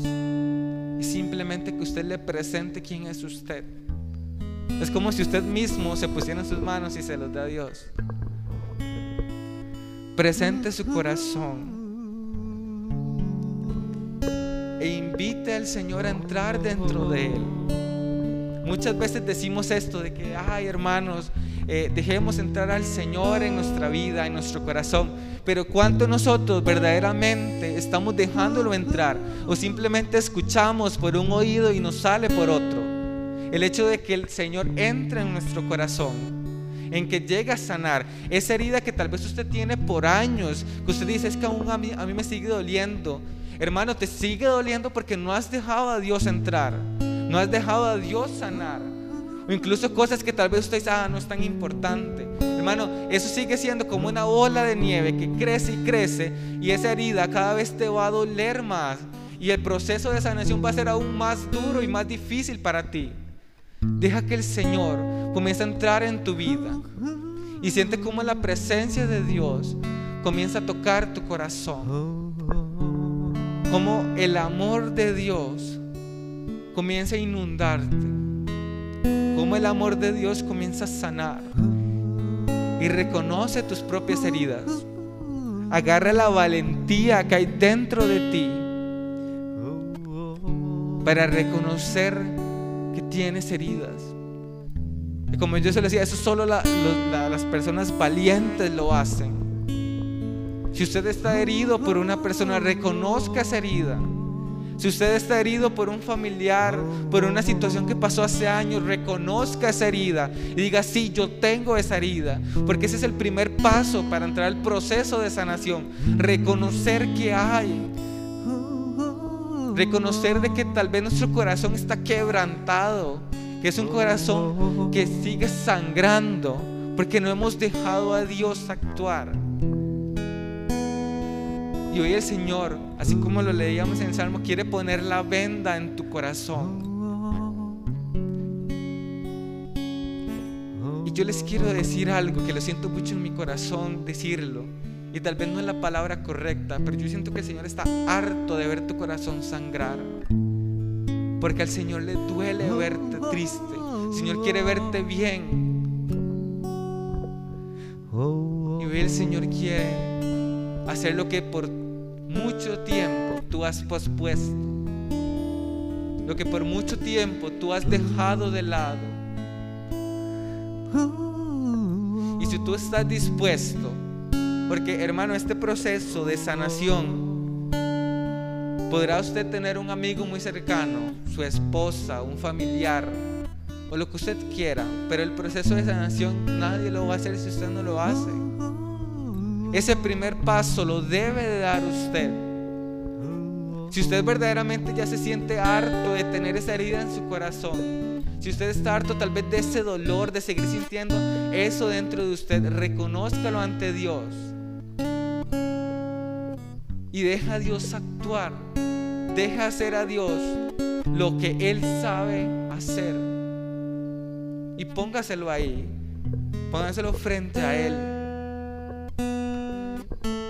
Señor Jesús, hoy queremos entregarte nuestra vida. Queremos entregarte este corazón, Señor Jesús, que ha estado sangrando por mucho tiempo. Un corazón, Señor, que está quebrantado, Señor que tal vez incluso hay heridas que no todavía no reconocemos, pero te lo ponemos en tus manos y ofrézcaselo al Señor, hermano. Porque como yo le digo, yo puedo estar orando en este momento, pero si usted comienza a entablar, a establecer su ambiente de oración con Dios, nada va a pasar y usted va a salir igual a como entró. Y este, estos momentos, hermano, no se va a repetir en ningún otro momento. Así que no desaproveche lo que el Señor está haciendo. Señor, te presentamos nuestra vida, nuestro corazón, Señor. Un corazón que tal vez te ha fallado, pero es un corazón que te necesita, Señor. Un corazón que reconoce que sin ti no es nada. Un corazón, Señor, que clama a tu presencia, Señor, que tal vez mucho tiempo ha aplazado procesos, ha aplazado sanaciones, ha aplazado tu entrada a mi corazón, Señor. Pero ese es el momento en el que te damos la libertad. Y clámelo usted en su oración, en su, en su corazón, Señor, te damos la libertad de actuar. Te damos la libertad de hacer tus maravillas, Señor, dentro de nuestros corazones. De venir a hacer lo que hace años, hace meses debiste de hacer, Señor. Y que por mi terquedad, porque tal vez no he querido, porque tal vez no me había dado cuenta, porque tal vez simplemente no quería, no has hecho, Señor. Hoy te doy la libertad. Y que solo con tu amor puedo sanar mi corazón. Que solo con tu amor mi corazón puede volver a latir con normalidad. A dejar de sangrar. A dejar de doler. Porque llega un punto, hermano, en que el corazón duele tanto que usted siente como si fuera una punzada dentro de su corazón. Ya es el momento en el que usted no aplace los procesos que el Señor quiere hacer en su vida. Y siento mucho esta palabra aplazar. Siento que hay personas que han aplazado heridas, han aplazado procesos de sanación. Este es el momento en el que el Señor puede actuar, en el que tiene la libertad. Señor Jesús, te damos la libertad de actuar, la libertad de hacer las maravillas que tú tienes que hacer, Señor Jesús. Ven y entra, entra a mi corazón, Señor. Haz lo que quieras de mí. Haz lo que quieras de mí, yo te Señor. entrego mi vida. Proclámalo, Haz Lo hermano. que quieras de mí. Quiero que entres en mi corazón. Haz lo que quieras de mí. Señor, yo te ofrezco mi vida. Haz lo que quieras de mí. Contigo todo es mucho mejor. Haz lo que quieras. Haz lo que quieras de mí.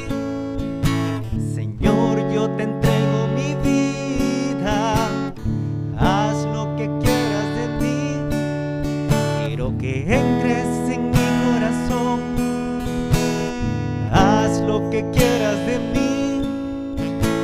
Señor, yo te entrego mi vida. Haz lo que quieras de mí. Contigo todo es mucho mejor. Porque sin ti, Señor, me siento perdido. Sin ti, Señor,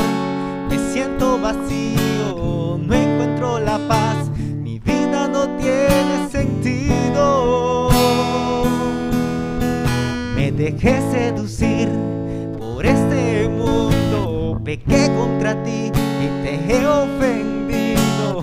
Ya no puedo más. Padre, vuelvo a ti arrepentido y te pido, haz lo que quieras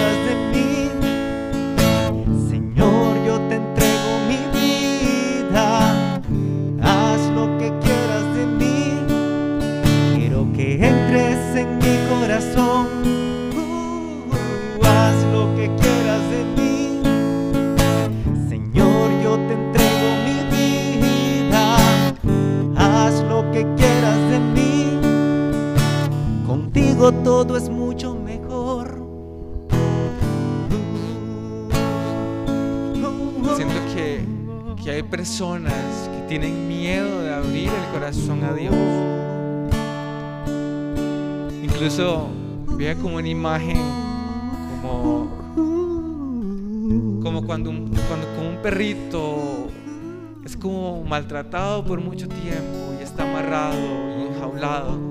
Y cuando usted llega a tocarlo, cuando usted llega tal vez a llevárselo para su casa o demás, y el perro está como con mucho miedo, como muy agresivo. Yo siento que hay muchos corazones que tal vez están a la defensiva, porque tal vez han sido tan heridos que se encuentran a la defensiva del Señor. Se encuentra a la defensiva de abrir el corazón. Hoy el Señor te quiere decir que no tienes por qué tener miedo. El Señor quiere sanarte. El Señor no quiere hacer lo que tal vez muchas personas han hecho, que han entrado y han destrozado lo que hay dentro del de tu corazón. El Señor quiere entrar y sanar. Quiere llegar y tocar tu corazón, tocar esa herida que hay dentro de ti. Tocar eso que a ti te duele. Tocar eso que a ti aún te sigue sangrando. No tienes por qué tener miedo, el Señor, de lo que el Señor quiere actuar, de lo que el Señor quiere hacer. Y no tener miedo de abrir el corazón, porque a veces sentimos que abrir el corazón es quedar, quedar vulnerables y que nos pueden dañar. El Señor quiere solamente sanar tu corazón. Sana, Señor Jesús. Sana, Señor Jesús. Sana, Señor Jesús. Hoy te abrimos el corazón. Hoy te abrimos el corazón a ti. Señor.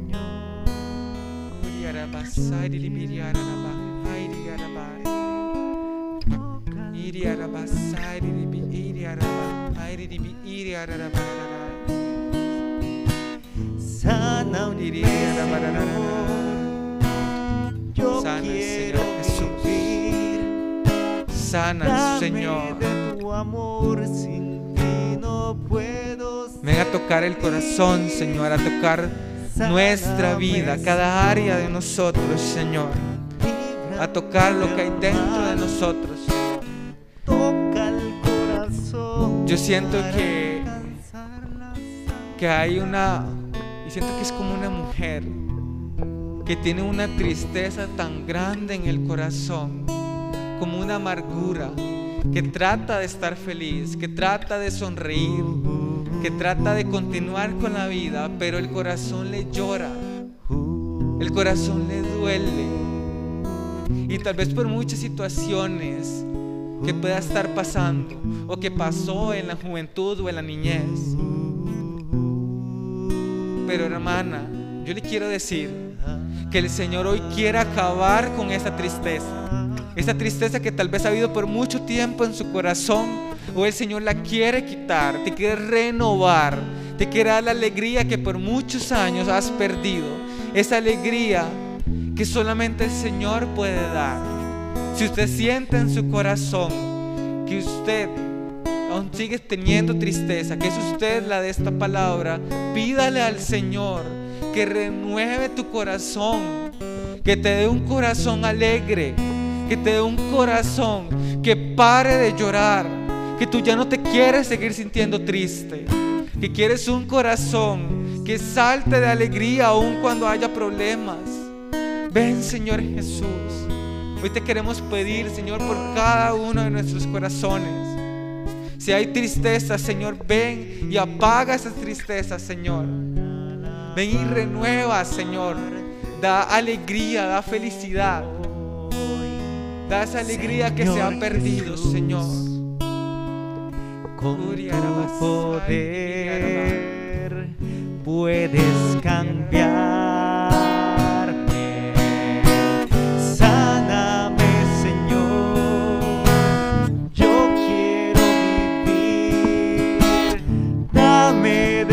Amor. Sin ti no puedo ser feliz. Sáname, Señor. Líbrame del mal. Toca el corazón para alcanzar la santidad. Sáname, sáname,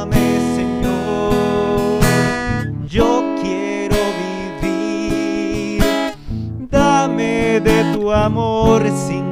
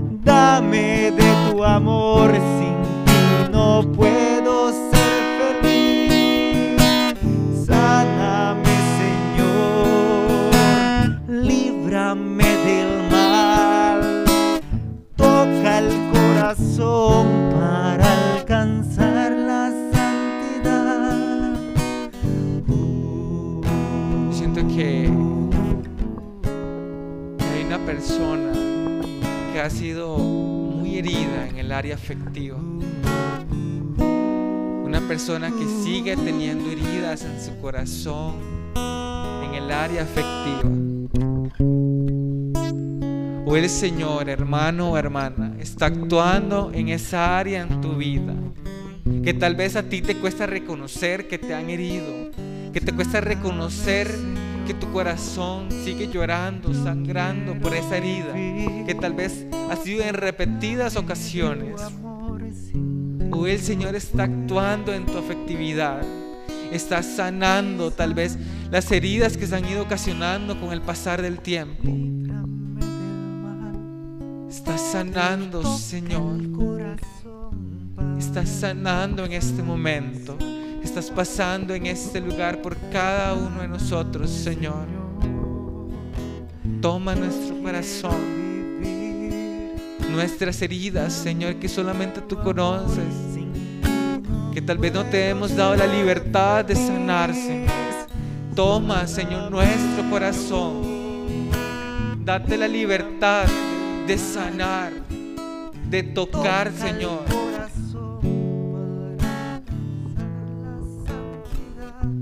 Sana, Señor Jesús. Sana nuestros corazones, Señor Jesús.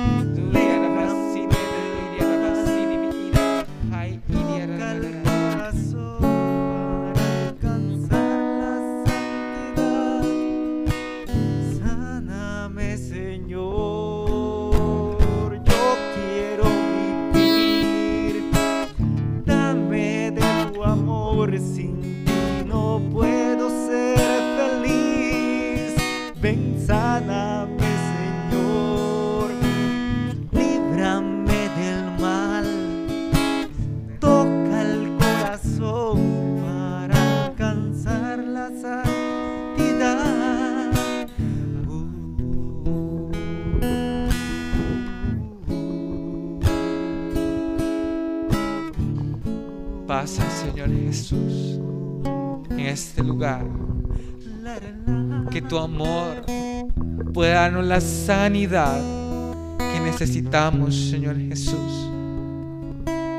Que solo con tu amor podemos estar sanos, Señor. Que tu amor descienda en este lugar, Señor. Y a cada uno de nuestros corazones lo abrace, lo acojas, Señor. Y pídele ahí en tu intimidad al Señor para ir cerrando este momento de oración, hermano. Y dile al Señor, acoge mi corazón, Señor. Acoge mi corazón. Ahí tú reconociendo tus heridas, tus dolencias, todo lo que ha sido dañado tu corazón. Dile, te entrego mi corazón, Señor. Acoge mi corazón. Acoge mi corazón, Señor, y abrázalo. Consuela mi corazón, Señor. Díselo ahí mismo en tu intimidad, Señor, consuela mi corazón. Acógelo. Y siente como el Señor abraza tu corazón y te da la tranquilidad. Porque hermano, tal vez usted podrá decir, yo no he sentido nada. Yo el Señor ha pasado de largo por mí. Pero el proceso de sanación, el proceso en usted ha empezado. Ha sido el momento en el que poco a poco el Señor ha, ha comenzado a tocar tu corazón. El momento en el que el Señor ha comenzado a seducirte. Te entregamos el corazón, Señor. Un corazón herido, un corazón lastimado. Te lo entregamos, Señor. Y te lo ponemos en tu presencia, a tus pies, Señor.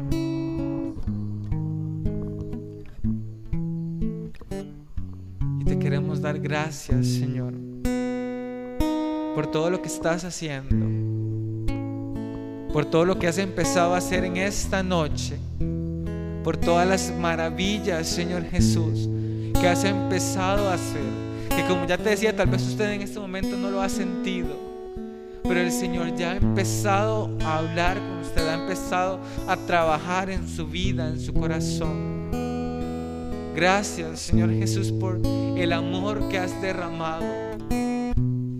Gracias, Señor Jesús, porque a pesar de que somos unos pecadores, tú has volteado tus ojos y nos has mirado a cada uno de nosotros. Gracias, Señor Jesús, por tu presencia, por tu amor. Gracias, Señor. La gloria se la damos al Padre, al Hijo, al Espíritu Santo. Era un principio, ahora siempre.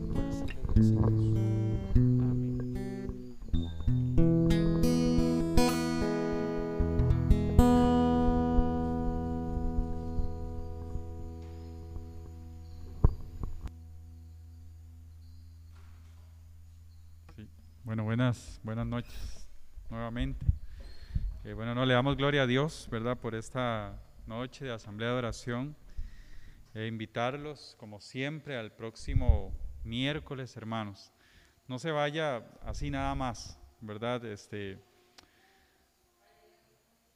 cuando usted llegue a su casa, m- medite en qué, qué ha hecho el Señor, qué le dijo Dios en esta noche. Y ojalá usted pueda compartir con otros lo que el Señor pues le, le ha indicado. ¿Y, ¿Y qué significa eso? Que usted le pueda decir a otra persona el otro miércoles, te invito al grupo de oración, ¿verdad? Aquí a veces, gloria a Dios, pues llegan más personas, a veces menos personas, pero lo importante es que la persona que venga, pues se lleve en su corazón el, el- el- el toque del Señor, ¿sí? Entonces, que no se le olvide invitar a otra persona, invite a otra persona, no le dé temor, invítela. Por ahí hay una, una, una imagen que anda por ahí en Facebook, en los chats, mándesela a la persona y dígale, le invito al grupo de oración. Tal vez aquella persona no le conteste nada, tal vez sí le diga, ¿y eso qué es? Entonces, es ahí en el momento donde usted puede entrar y evangelizar a la persona. Así que no le dé miedo, invítela. Los que tienen Facebook, agarre ahí el nombre de una persona en el, en el Messenger y usted le escribe ahí, le pega la imagen o, o le dice, mira, le invito al grupo de oración. Tal vez alguien va a decir, ¿qué es eso? Ya usted le cuenta qué es. Pero cuénteselo de una forma bien animado y dígale lo que el Señor está haciendo en usted, que también lo puede hacer eh, en esa persona. Así que atrévase o atrevámonos a evangelizar, a llevar la palabra, que otras personas también conozcan de esto que el Señor está haciendo. Amén.